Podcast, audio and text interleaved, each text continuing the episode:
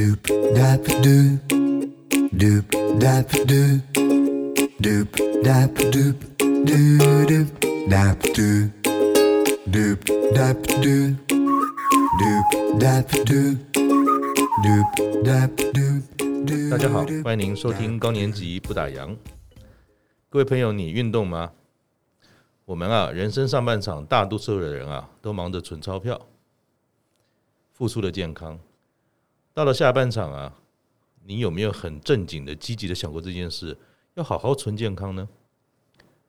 我们今天来宾啊，是五年级的徐东英徐老师。他的上半场啊，是位职业军人。他在四十多岁啊，正在壮年的时候就退了。现在的他五十六岁。他今年呢出了一本新书，叫做《核心逆龄节拍超慢跑》，不是慢跑，是超慢跑。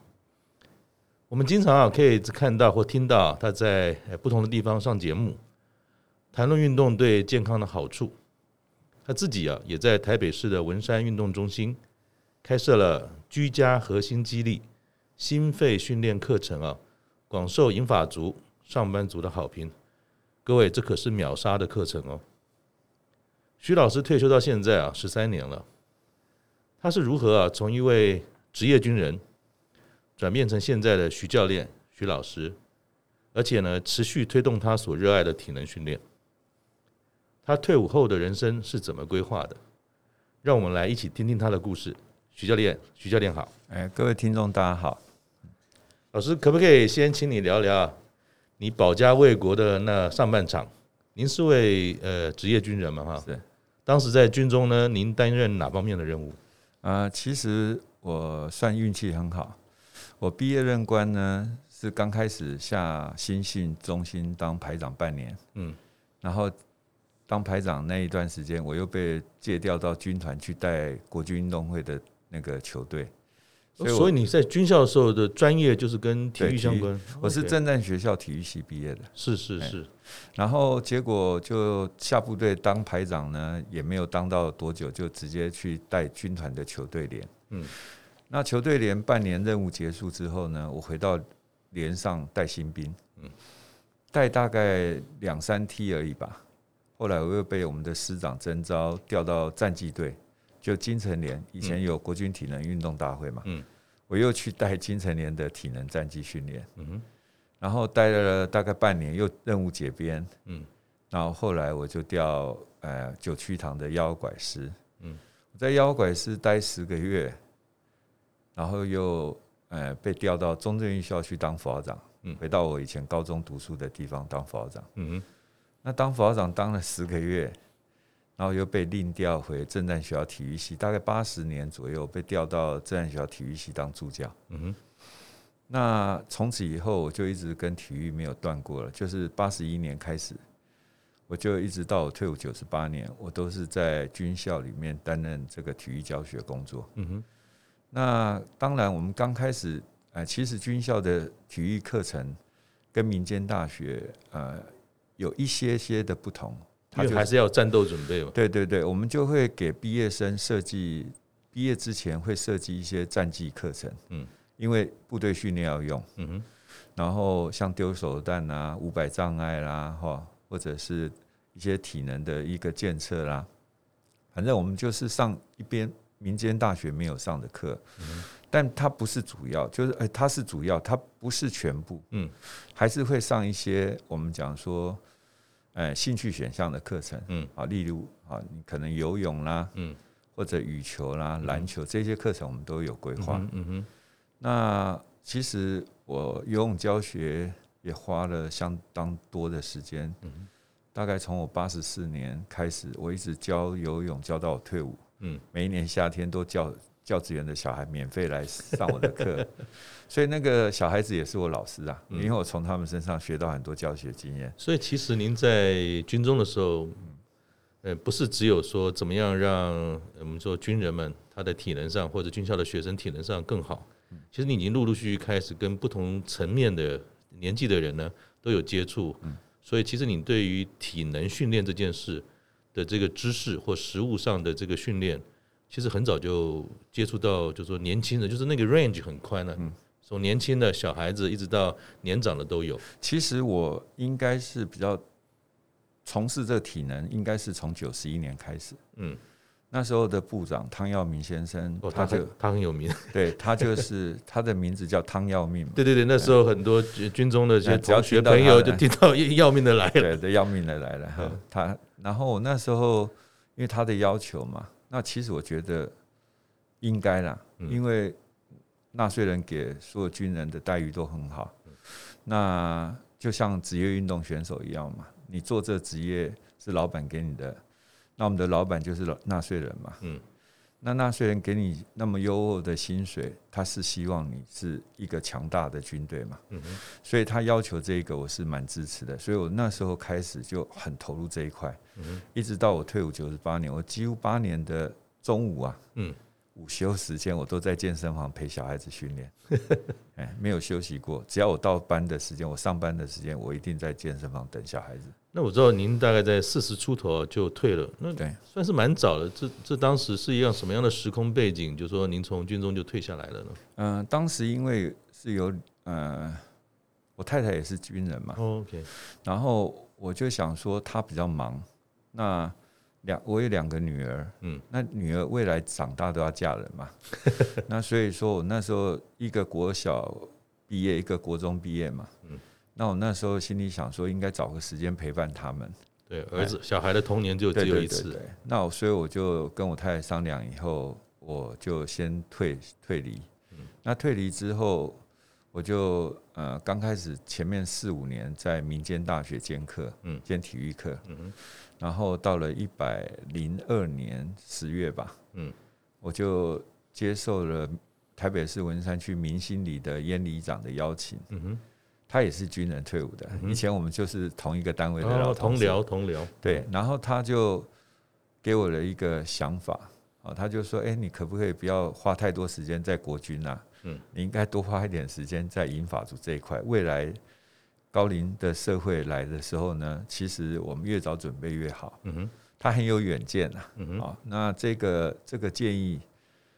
哎，让我勾起我的兴趣，因为我以前训练年龄层是军人嘛，二十到六十岁左右，突然之间要跳到六十五岁，那我就说给我半年左右的时间，我来收集全世界到底怎么做引法的体能训练。这会不会也是军人本色哈？就是挑战，嗯，是一个没有触碰过，包括年长的人，因为年轻的人操他可能还比较容易，嗯，年长的人又要保记忆产生的这种所谓的机动力。然后还要不能够过头，所以这或许也是您军人本色，觉得这件事情是有意义才去做的。是啊，因为当时其实我刚开始要做的时候，我的医生表弟还不支持啊。你没有到时候那年纪大，心脏病发作，你有胆机断掉。对对对，他很很忧虑的也是这一点。那你为什么？不尊重专家意见，你还是照上？没有，我就跟他讲，我说你医生可能对你的医学比较专业，但是你对运动运动要看我的。对运动训练，你可能只是懂一点皮毛。嗯，结果你相信吗？我现在表弟跟着我做这一块。术业有专精哈，我们不要小看了，说不是医生会医人，他就要他就最厉害。其实运动也是个。他现在做的更完整。我我表弟在新竹相当有名，他现在做的是。他有医生，嗯，有护理师，嗯，有营养师，嗯，然后呢，开了很多的健身工坊，让银发族进来运动训练，嗯，他比我的团队还要大，他还有公关，也就是说，他的 他的设计是完整的，是是是，因为他是医生嘛，嗯，他又做银发高龄的那种所谓的健康管理，像三高啊，哈，嗯。所以他大概五六年前后来跟我取经，嗯，我那时候做三年左右，已经做得相当成功，嗯，他就来跟我哎去到底要怎么做啊？然后我就给他一些意见，嗯，然后所以我们现在两个是最要好的朋友了，因为我们很多的问题可以交流，可以互相交流，而且从实证上，一个是训练，一个是预防，或者是说某一部分的治疗，其实是一个很全面的这种配套嘛。是，那想请教老师的是说。你从一个军人哈，我们知道说军人当然就刚才提到，军人都是很多明确的目标、目的、指引啊。我想这个都是我们对军中一板一眼的这个印象。可是其实到了一般离开的军中，或许就没有那么完整跟完善哈。那我刚才在开始录之前跟你闲聊，其实有一阵您刚退下来之后，其实也到了一般的学校里面担任这个呃体育老师，可是你好像好像看到是不同的面相，也就是说，你这么多的专业很愿意去分享，但是好像年轻的学生等等不一定把体能这件事情当成是一个重要的事。你可以分享那一段，就是说你在军队中是有目的的训练，在一般的学校里面是为了拿学分的训练啊。这两个之中，从你一个老师跟教练的立场，你看到了什么？呃，这样解释好了，在军中做体能训练容易啊，嗯，因为他要体测，他必须要合格嘛，是会打屁股的，对对对，所以他不合格就会有问题，会被刁，对，所以说他有一个要求在那边。他定的标准在，你达不到就会紧张了，嗯嗯，你可能会被退学啦，嗯，那你假如说已经毕业任官的，你可能会原地踏步啦，不能晋升，不能送训，嗯，所以在军中做体能相对好做，但在民间大学，我应该这样解释啊，因为年轻人的身体，除非你本身有顾忌啊，嗯，要不然年轻人不会有任何三高，不太有三高的问题嘛，嗯，然后。反正他的身身体的机能还很好，他也不觉得有危机感。反正就是青春的肉体，对对对，他根本也不觉得说我干嘛要什么训练。对对对对，他还没有那种危机。本钱够，对，所以他对呃这个训练呢，他就没有那么大的意愿。但是我在大呃龙华科大任教兼课的时候，我倒是开了一堂课体适能课哈。嗯，那时候选我的课的人大概四五十人。嗯。结果我发现教室进来的人可能有六七十个、七十八十个，为什么会那么多人呢？因为教练太帅了。不是不是，是因为一些陆生啊，陆生。那么他们学校那时候招了很多陆生，大陆的学生。嗯，我发现大陆的学生反而更懂得如何运用资源，他们就跑到教室来询问我一些体能训练的问题，如何健身啊？啊，为什么做那个引体向上那么轻松啊？他们怎么做不起来啊？嗯。那我就告诉他哪一块肌肉要改善，好，你要怎么去训练他？诶，他们都会一直挖你的东西，但是我发现我自己上课的学生好像做完操了，做完我的基本课程了，就所有人就开始划手机呀。反而外来的人把您当成宝，对，本地的小孩觉得说啊，那都对对对，就他他交代过去就好了，但是但是。已经算很不错了，嗯，他愿意完整的上完我的课，其实都蛮辛苦的，嗯，我的课程你只要全套做完的话，呃，大概满身大汗，没有一块是干净的，就是一定满身大汗，嗯，所以那些学生上完之后，我曾经碰到过一个那个游戏系的学生哈，嗯，他们因为要写软体，写的软体要先测试好不好玩，嗯，他。写到最后，他的右手肩肩背整个麻痛哦，就是你过度使用哎，然后他就来上我的课，大概不到一个学期，陶老师，我这个问题完完全改善了。我说应该要上，有一定要去上你的课，因为我我我虽然没有常常打 game，但这个肩膀什么都是硬邦邦的。后来我就告诉他，你要训练的是 push up，嗯，当你 push up 好的时候，你的肩颈就跟着好，嗯。后来他蛮听话的，他就做了大概一学期嘛，上我的课。他发现他那个写软体打 game 不会累了，因为因为他的肌肉被训练的比较好一点。我就跟他讲，面对更大的肉，对对，你你就花花一点时间嘛，反正你那么喜欢玩，你就要训练他，你才有办法玩得更好。嗯，哎，他就觉得蛮有趣的。那那您过去哈，当然我们说不管是学生或在军中哈，可能面对的是年轻人。比较多，嗯，现在您到了民间有开那么多这么棒的课程，尤其是专门针对一些熟龄的人士或者银发族啊，就是您您的这个角色，在面对不同的呃年龄层或者不同的状态的人，您作为一个教练，跟过往做一个教官，这当中有没有什么差别？还有您在银发族的身上看到了什么？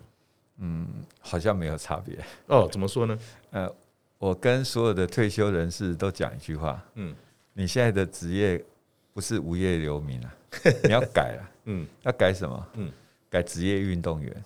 为什么呢？嗯，因为我们讲说要要活生活品质要好，嗯，就是要有健康的身体，嗯，所以你每天呢睡觉前你要规划好明天运动时间，嗯。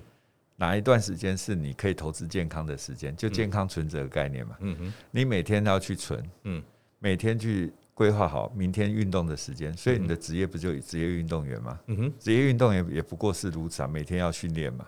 所以，所以老师的角色其实与其说他是一个教练，嗯，如果用理财的概念，我们常常坊间有很多理财专家，其实老师的教教这个角色不一定叫做教练，反而是一个整理自己健康、储存健康的一个顾问。嗯，怎么样能够帮助我们有这样需求的人，不论年纪，当然尤其是银发族的中高龄，他状况比较多的时候。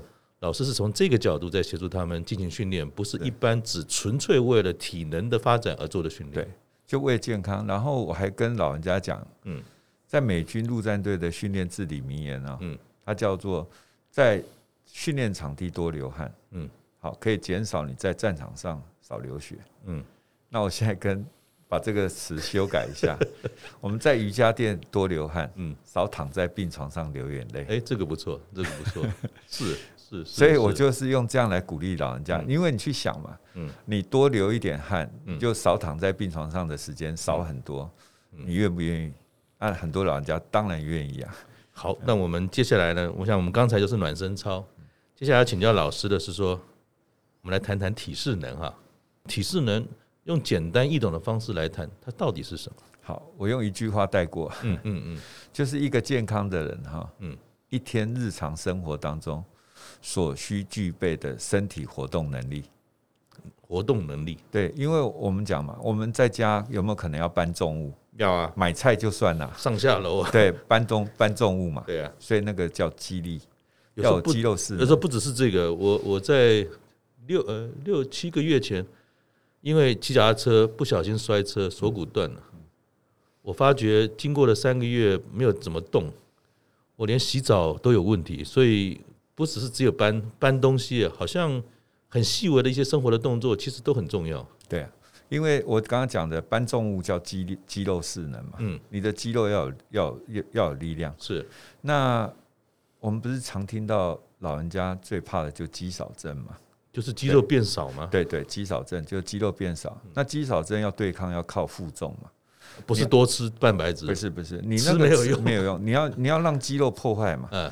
破坏才会再重生，对，所以你要去做阻力训练、重量训练、肌力训练。嗯，那所以体适能里面有一个四大面向，第一个叫做肌肉势能，嗯，就要靠负重，嗯，啊，身体对当了，嗯，我们身体要负重，组织破坏以后增生嘛，哈。第二个势能叫做心肺势能，嗯哼，那心肺势能就是我们讲的有氧运动好了，嗯，那肌肉势能叫做无氧运动，嗯，然后。那很多人选择的有氧运动呢，都选择太低阶的。嗯，我们现在看到的很多嗯报章杂志经常看到的，就是说散步就是最好的有氧运动。嗯，其实这这个应该是去劝告大家要赶快运动。为什么这样讲？您的观点是什么？散步哈，嗯，散步比不运动好。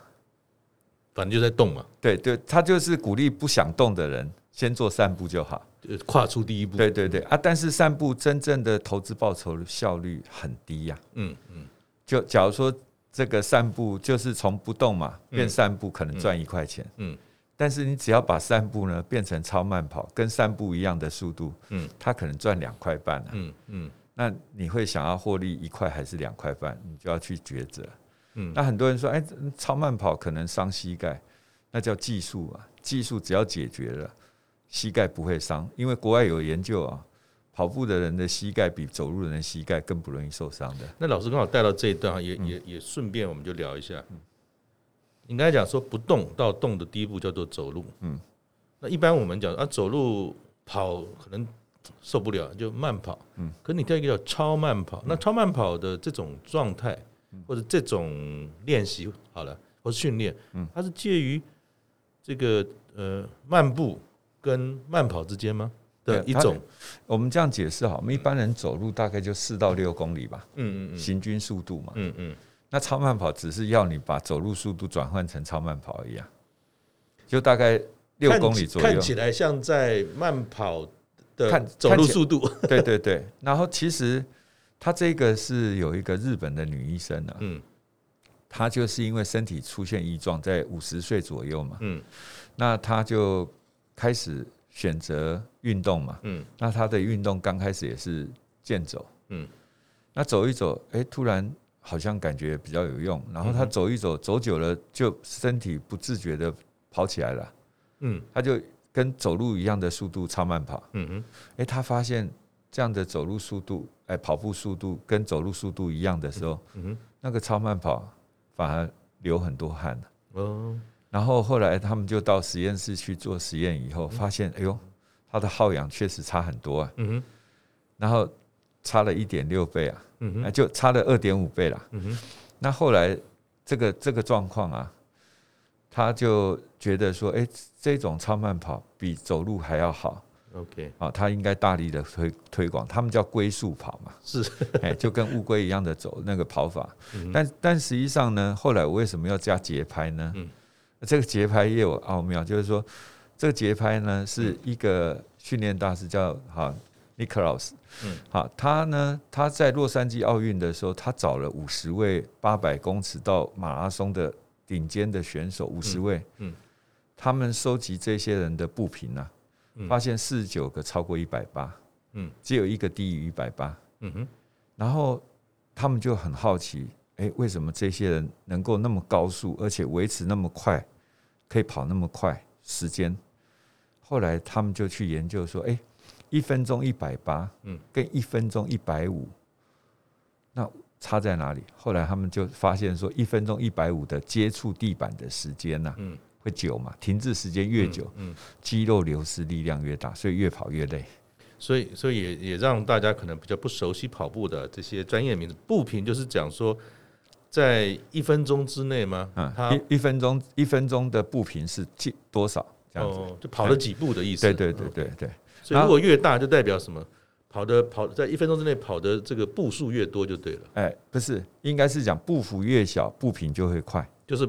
不要跨那么大，对对对。然后你在换脚、换脚、换脚的时候就会比较多嘛。对啊，然后当你步频慢的时候，步幅就大，那落地的阻力也跟着大，然后所以越跑越喘。诶，所以好像这样子，除了就是说从跑步本身，如果是从我们年纪大的人，或者说本来肌力就不是那么厉害的人，其实小步伐的这种运动，对他们来讲的稳定度，或者说一开始的训练是比较容易的吗？是啊，呃，所以我会建议说，长者或者是比较肥胖的人，嗯。或者是体能比较弱的人，我建议你在原地超慢跑就好。嗯哼你先熟悉那个 tempo，它是让你节能的方法，你一定要跟上。我举一个例子好了，像我们车子哈，在高速公路行驶的时候，叫引擎转速固定哦。那跟平面道路哪一个会省油？一定是高速行驶之下。嗯你看我们高速公路行驶，一般轿车较好一点的，大概十二十三公里。嗯在平面道路剩七八，那可见什么？高速行驶之下效率比较好，效率能量消耗比较少。对，那你在平面道路的时候，可能紧急刹车啦，或者速度开停等等。对，所以那个对引擎，把我们的引擎就心脏不是吗？我们让引擎转速固定稳定，嗯，它习惯以后，它这个速度它会让它节能，嗯，这个时候跑起来就不会那么喘。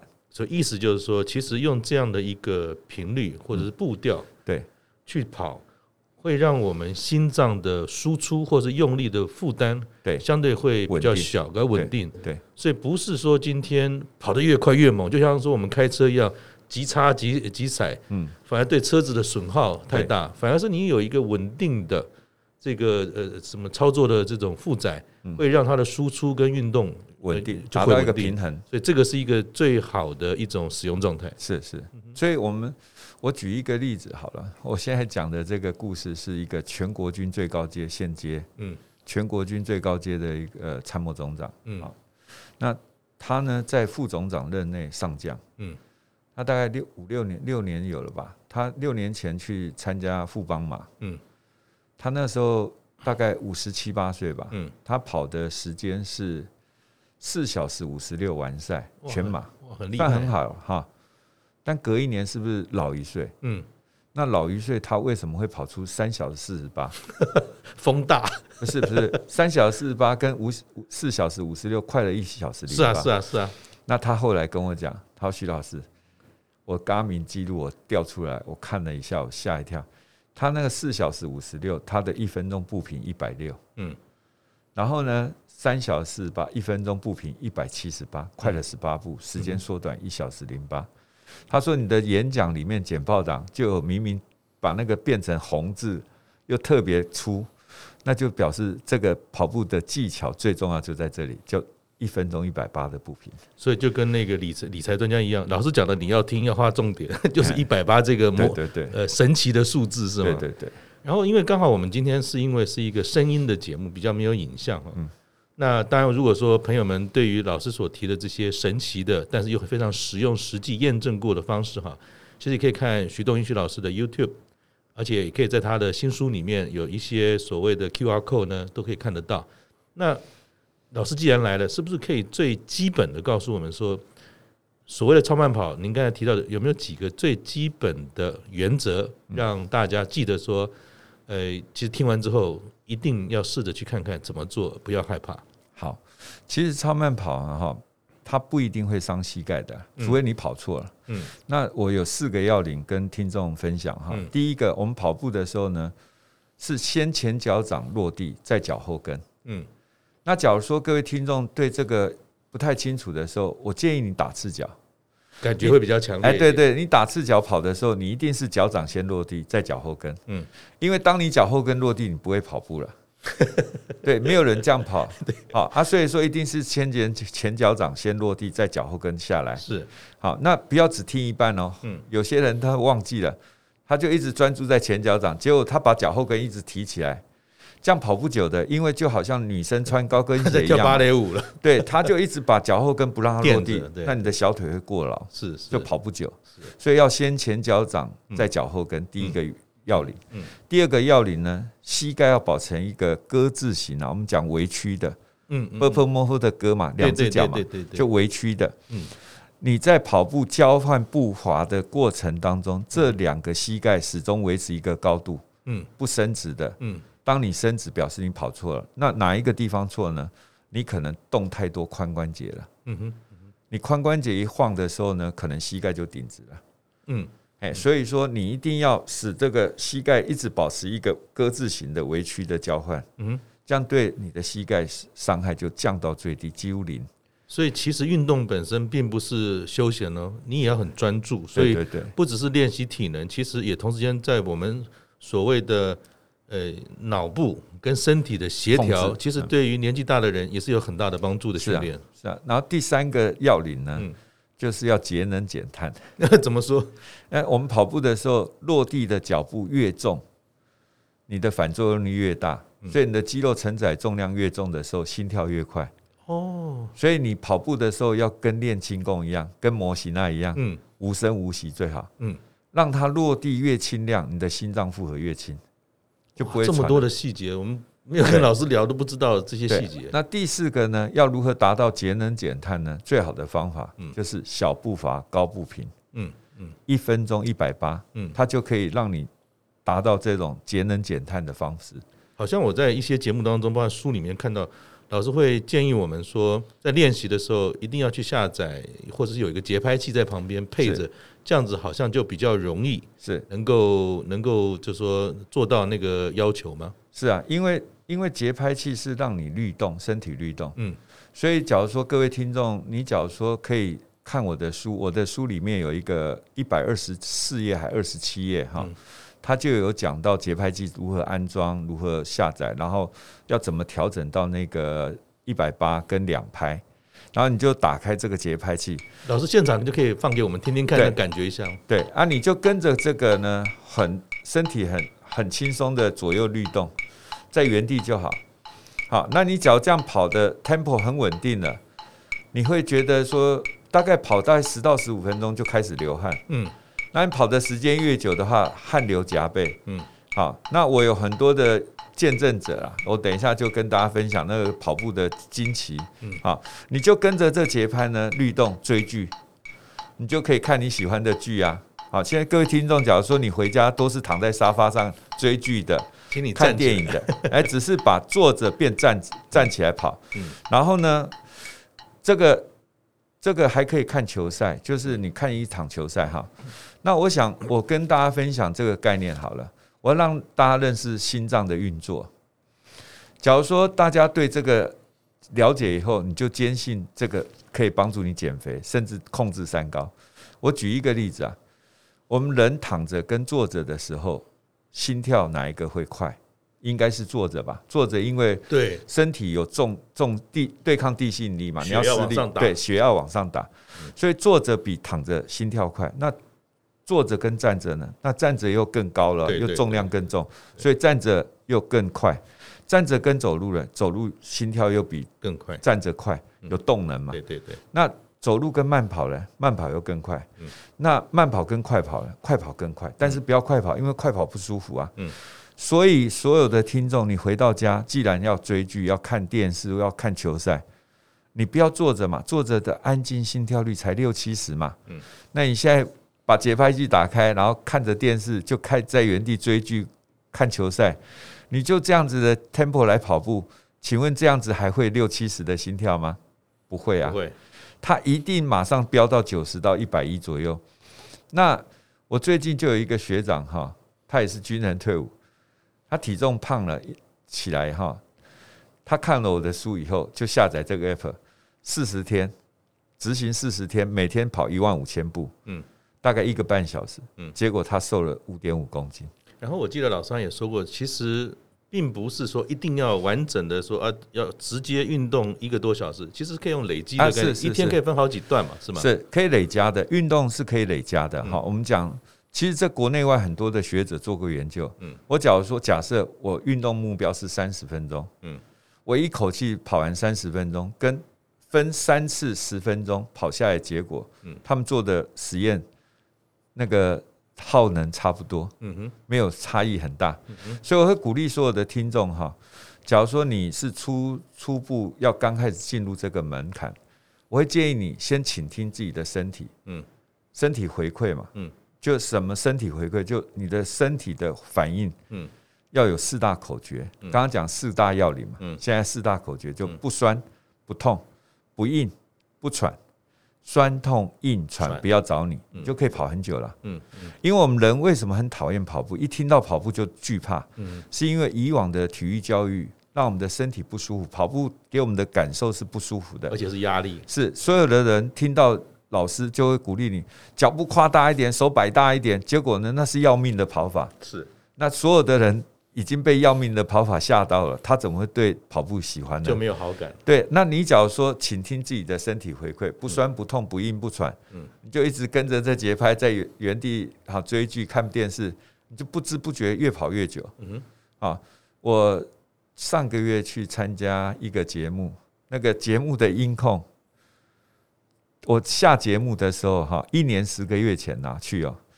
下节目的时候，他就立刻出来叫我教他安装这个节拍器，啊，然后结果没想到一年十个月后，第二次去录影，就你知道他瘦几公斤吗？二十六公斤哇！哎，他每天回家就追剧、看电视，然后超慢跑，他就成功了，而且他把他治疗他的足底筋膜炎治疗好了。他当时一直跟我 argue 说：“老师，我足底筋膜炎很严重，看了很多医生，穿的特殊功能鞋都没用啊。”我说：“你跑看看，我有很多长者都这样成功，还有上班族也都成功。”所以以这个例子为例啊，我我我我我学到的是说，其实要把一个运动持续去做，它有好多的周边条件。第一个，你要特别花时间。嗯。可是如果你本来就在瘫在那边看戏、看这个打球。你只要站起来，就是一个时间猛拿 game cycle，这时间就兼顾到了。对，第二个好像是说，你有一个强烈的动机，那这个动机就是说，比如说有三高啦，哈，或者说有其他一些做运动会带来的好处，那这样子好像比较能够持久。还有就是，老师刚才提到了，不要勉强，因为去勉强都无法持久，因为是压力嘛，压力可能会促进我们去做某些事。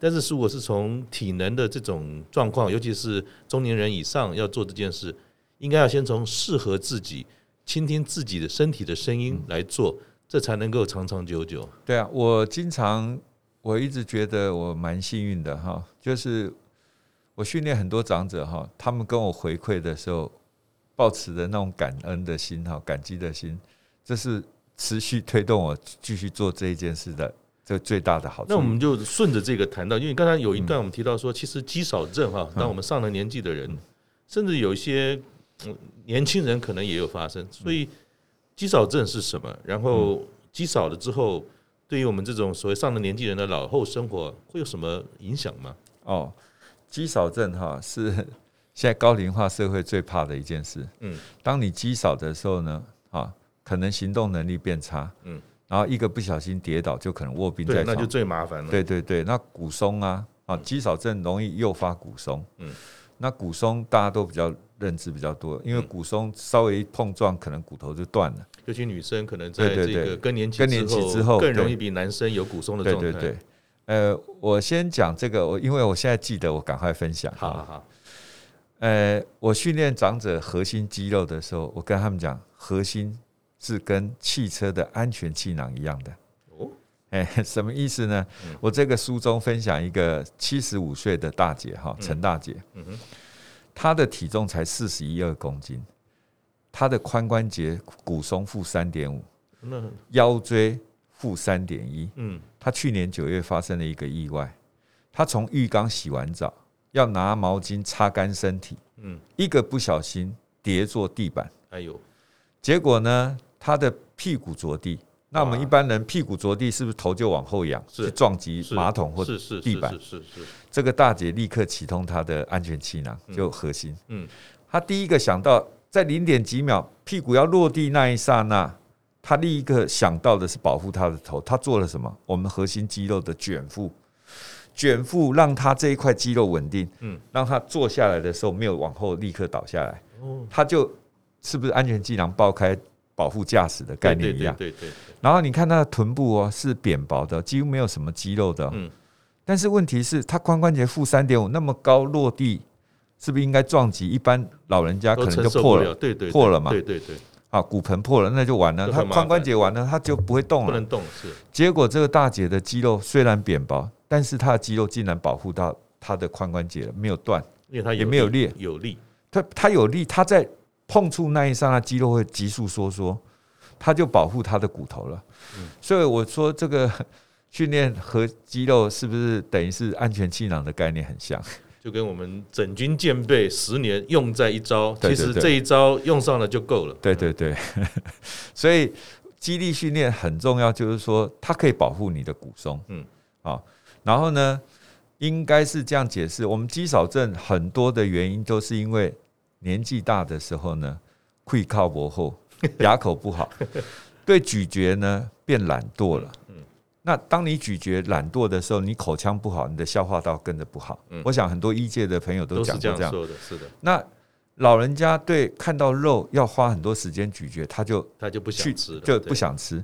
那久而久之，你没有蛋白质，你怎么去合成肌肉嘞？所以他肌少症恶性循环，对，就越来越严重。嗯，所以呢，哎，在这种情况之下呢，你当你肌少症的时候，我我举例哈。我们怎么如何观察自己是不是肌少症？我我这是八年来的心得啊。当你发现你起床要离开床铺很吃力的时候，你的肌少症已经来了。当你翻身在床上要翻身要很费力的时候，那已经更严重了。所以大家听完之后，今天晚上赶快要试试看，老师检查一下有没有这个状态。然后呢，这两个呢，可能就是卧病在床的指标。OK，好啊，第三个呢？你看到矮凳子不敢坐，啊，爬楼梯用手爬，啊，坐轿车出不来，嗯，这一些都是严重肌少症哦，都是一些讯号，已经在告诉我。对对，因为你挪动核心嘛，你的核心要挪动嘛，你的核心没有力量，当然挪动就很差了嘛，嗯，所以你的肌少就很严重，所以这个时候不再不赶快锻炼，离卧病在床的几率越来越高。嗯，哎，其实。不一定要到那个健身房用一堆百万级的豪华器材，光是徒手哈就可以做到肌力。那有没有几个就是说适合大家在家里面可以做的一些简单的动作？那当然说细节，但可以再回到 YouTube 上去看老师怎么做。就是徒手肌力，第一个是徒手怎么会产生肌力呢？以前都是要拿什么？这个哑铃啊，负重才有。那徒手怎么会产生肌力？那另外一个有哪些基本的动作，可以大家试试看？好，我先跟大家分享一下，我们讲说借由机械、铁片那个做的负重啊，就就是我们一般人到健身房用豪华的器材做的重力训练一样。嗯，但是我们人的身体每一块肌肉都有重量。嗯，我只是设计，我们讲说重量训练就是让你的肌肉产生等张收缩跟等长收缩。嗯，让它产生一个等张。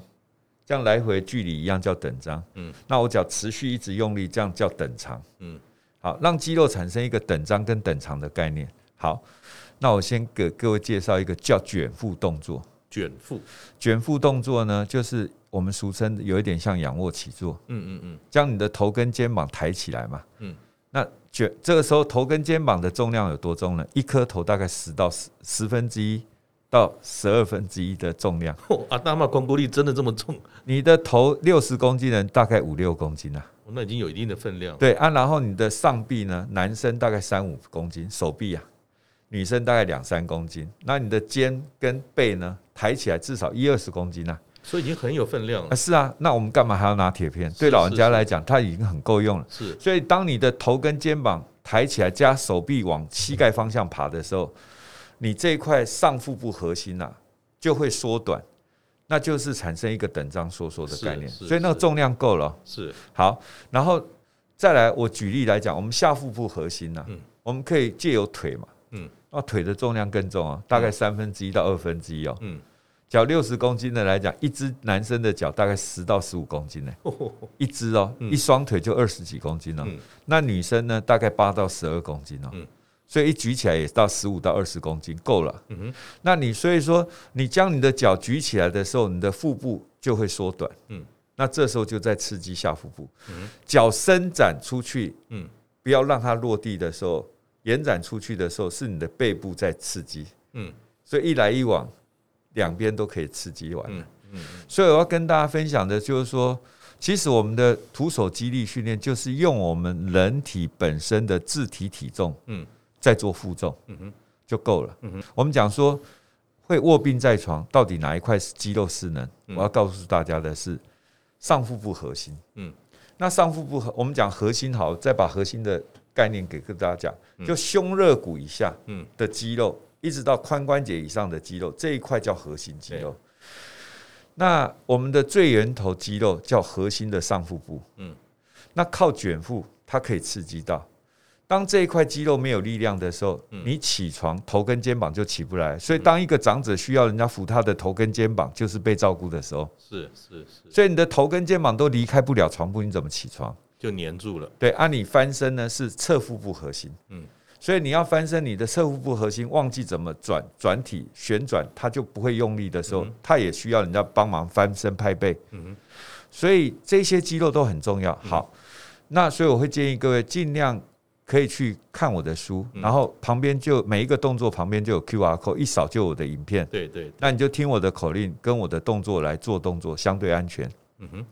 然后第二个呢，脚万一时间不足，嗯，我会建议各位 做三个动作，嗯，这叫经典动作，嗯嗯，投资报酬率的大名牌，嗯哼。哪三个呢？第一个叫深蹲，嗯哼，深蹲呢，它启动。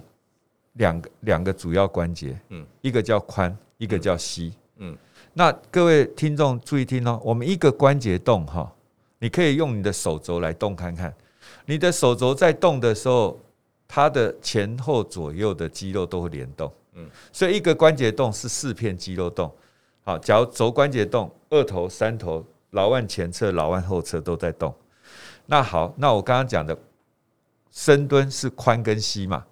那髋关节一动的时候，它下腹部核心也在动，下背部也在动，臀大肌也在动，股四头肌也在动。嗯，那膝盖呢？股四头肌跟臀臀部肌肉是重叠的。嗯嗯，胫前肌跟小腿肌肉在动。嗯，人体的百分之七十左右的肌肉藏在这里。嗯，所以你只要动员了这深蹲的话，嗯，它可以刺激七左七十左右的那个肌肉量。所以这是最划算的。这叫。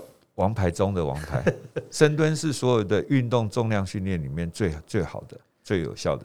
那第二个呢，叫我们刚刚讲活化人，人有四大关节，把它顾好，你就不太不会衰老。嗯哼，哪四大关节呢？我们经常听到的一些退化性的，叫退化性膝关节、退化性髋关节，刚好深蹲可以弥补。嗯，第二个呢是五十肩，嗯，妈妈轴，嗯，这就是上臂的关节出问题。那上臂肌肉呢，我们可以借由腹地推撑，就是 push up，嗯，你做伏地挺身的动作，刚好是轴跟肩的活动。那轴跟肩一动呢，它的四片肌肉联动，它肩关节的附近肌肉都动了，肘关节的附近肌肉都动了。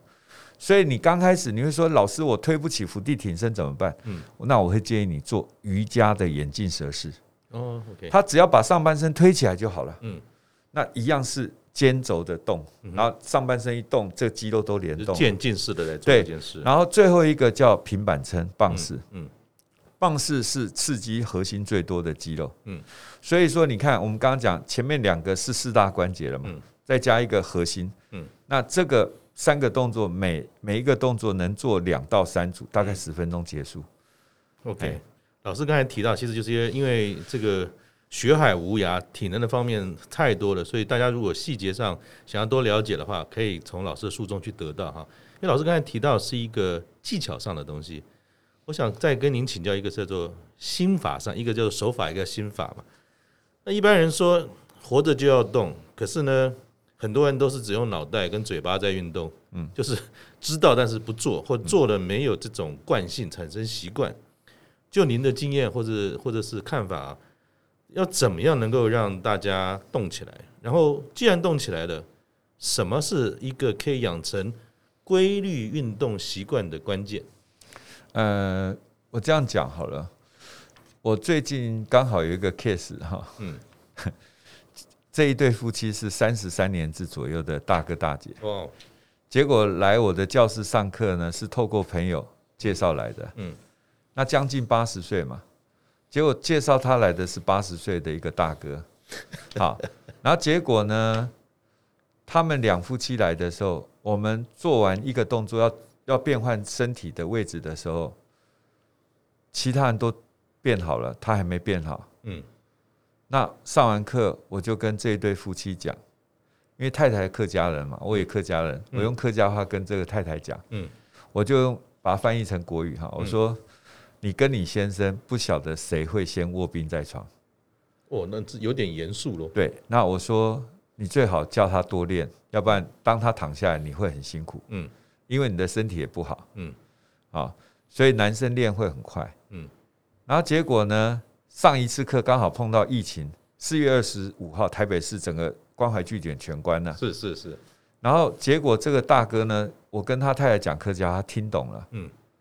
他回家以后抓着太太，每天开始超慢跑一小时，然后呢，三天做两次我的书本的每一个动作，嗯，奇迹发生了，四十几天没有见面了，第二次上课就上礼拜，嗯，他完全换换了一个人，哇！我心里想说，他为什么要做？嗯，已经一个半月没见面了，他为什么进步那么大？嗯哼，我吓一跳，我说大哥。你这一个多月发生了什么事？嗯，好，你上礼拜跟我，上一次跟我太太讲那客家话，我听懂了。嗯，你说我们两个不晓得谁会先倒下来。嗯，但是我倒下来可能比太太倒下来还要严重。嗯，所以我为了不造成我太太的负担，我就开始认真练。哇，好棒！然后我太太也跟着我练，所以我们现在两个人呢，走在路上，连亲戚好友看到都说你们两个完全脱胎换骨。嗯。那其实应该是要这样解释，就是说如何诱发这些长者，好，所以我的学生都是这样子啊，就是每一个人来被我锻炼以后，他身体出现很大回馈，我根本没有招生呐，我不需要招生，因为他会帮你找很多学生来，嗯，那学生都是满堂都是爆满的，嗯，那原因就是因为你只要被锻炼了，身体有好的回馈了，我举例什么叫好的回馈？睡眠品质变好。精神变好，行动能力变好，啊，上下楼梯变轻松，然后止痛药少吃了。哎，对，他基本上甚至连有些人三高的药都被医生停掉。嗯，那你说他会不会愿意再进来教室？嗯哼，而且，所以我有些时候人家说啊，我在运动中心上课，你知道吗？嗯、那个运动中心的那个承办人员说：“徐老师，你是我们这边最屌的教练。”我说：“什么叫最屌的教练？”他说：“你从来没有 sample 招生的，你没有看电梯，每一个老师都有发一个招生的广告，嗯、你从来没有。”对，我说：“还招啊？招教室塞不下，你还招什么？”好，对啊，所以就是不能发广告的教练，嗯，就。认识的人才知道这一堂课，不认识的人不会知道。原因在哪里？因为满啊，嗯，满了你怎么招啊？嗯嗯嗯，你再讲下去没有空间，你怎么让学生进来？所以有时候，我一直觉得啦，就是有些时候我教人家怎么样去去做运动哈。我我跟很多的社区讲，你只要课程设计得好。一个好的课程不怕没学生来，他掏腰包都会来上你的课。嗯，你只要课程不好，即使是免费，也没有人要来上。嗯，我最近帮一个社区规划一个课程，这个课程呢，以前他是跟社会局申请那个关怀据点的师资费嘛，是是。然后他一年大概半年左右开课，那有半年没有钱嘛，就不能开了。我就说好可惜哦，你们这边老人家应该水平都很高。嗯。我教你怎么经营啊，不用靠政府，靠自己。他说怎么做？我说你一个人收五十块，然后一堂课收五十个学生就两千五，给我的师资费一千六，你还有九百块、四百块付水电费，你还五百块盈余，你永续经营不就这样做吗？他说可能吗？我说你只要 po，啊，你剩余的名额给我，就丢我的课程的群组，叫他们介绍好友来。就你知道吗？破不到一个礼拜，竟然超过六七十个。他打电话给我说：“徐老师，我们要不要关门呢？”嗯，再不关门，一堆人要报名出来了。我说没有关系，缴了钱才算。嗯，没有缴钱都虚的。嗯，然后你就排序嘛，排完序以后，你就按照那个排序来递补。然后结果把资料留下来，万一有人退了，你就补下一个。嗯，永远这样子，你就不会。而且你知道吗？每次上课都有自动请假的五到十个。嗯。我说：“那我们既然这样，我们就开放旁听。旁听的人一次上课跟他们缴的费用一样，五十块。因为旁听有冒险嘛，万一没有位置呢？所以他来了嘛，就缴的费用跟你一样。所以你看他收入越来越高，完全不用靠政府。你看这一堂课帮他赚多少钱？嗯，所以我就跟他讲，课程好，不用担心学生不愿意缴钱。嗯所以我一直强强调，就是说，今天老人家。”他会喜欢这个课程，是因为他的身体有获得改善。嗯，好，那我们所谓的改善是行动能力的改善。啊，这个很敏感，就很很容易感受到。嗯，我曾经训练一个大姐，哈，八十岁，她以前起床要半个小时，然后半个小时要把护腰系好，他才能爬起来。好，现在不用护腰，直接就坐起来了。嗯哼，好，然后他是透过线上课程成功的。嗯。他们完全只上过一次课，就去年嘛，五月的时候就停课了嘛。嗯，他后来改线上，他就在线上成功的。嗯，所以我有时候觉得说，哎，线上课程会跟实体课程有差，一定有差。嗯，因为实体课我是立刻看到，立刻修正。嗯，线上课我变成要拍相片，然后课后跟他打电话，也许他还听不懂，但是我慢慢辅导他，还是会跟上。嗯。啊，所以说这个这个大姐呢，就因为这样子，你看爬楼梯也可以，走路以前大概走三五分钟就要找位置坐，嗯，现在可以走半个小时、一个小时都可以，没有问题。然后爬楼梯也没问题，行动力变好了。嗯，那我知道了。其实老师，您是一位军人，嗯，您在上半场的时候为国家训练、保家卫国的战士，嗯，您退休之后，我刚才想到了。您其实训练一群很棒的银法大军，嗯，所以您的军人本色依然持续着，为这个社会、为这个社区里面，在健康上希望做些事，然后您还甚至帮助了很多据点，能够自己找到这种呃募集财源的方式回馈于乡里，所以我觉得您的角色是一一路以来就在培养不同单位、不同角落的大军。那您现在退休之后，也因为您这个原来在体适能上的这种呃专业，其实协助了非常多的人哈。最后，我想请教徐老师，您四十多岁啊，从军中就退了，到现在呢五十多岁，你没有停下来，还持续在您所热爱的体适能哈这个路上呢持续的耕耘。你不只是教练、老师，也还出了书，把所有的心得呢贡献给大家，能够来分享。这一路走来哈，你有没有什么心得或心情想要分享给这个我们的听众，也是熟龄的朋友？嗯，其实我觉得。呃，我们应该跟日本差不多了哈。日本现在退休年龄哈，到七八十岁都还在回来，在在二村呐。是。那台湾少子化的问题越来越严重了。嗯。我们大概三年级、四年级、五年级都活得相当的辛苦，原因在哪里？三四五年级以前要奉养父母，嗯。然后当我们的父母离开我们的时候，我们应该要被奉养的时候，发现年轻人很辛苦。所以你没有办法奢望他要奉养你，那你只好自力救济。是，然后我觉得要照顾好小孩子，最好的方法先照顾好自己身体。嗯哼。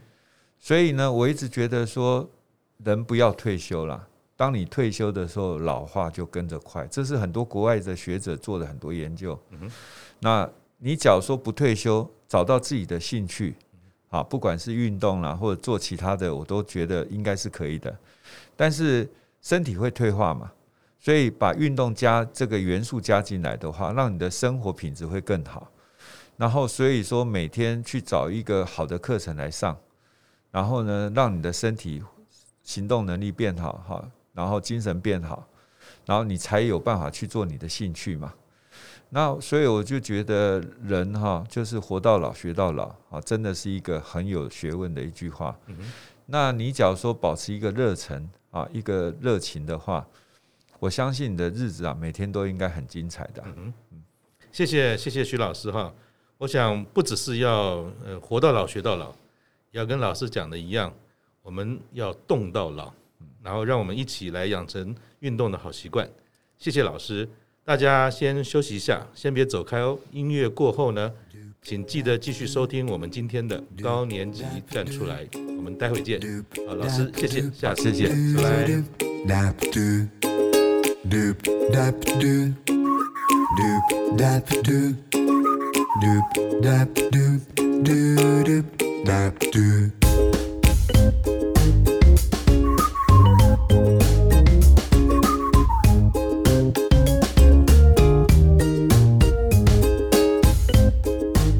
大家好，欢迎您继续收听高年级站出来这个单元哈，是我们不定期的。和听众们介绍需要我们高年级朋友的单位或者是活动啊。如果您有兴趣的话，可以在这个资讯页上面哈看到更多的这个详细资料。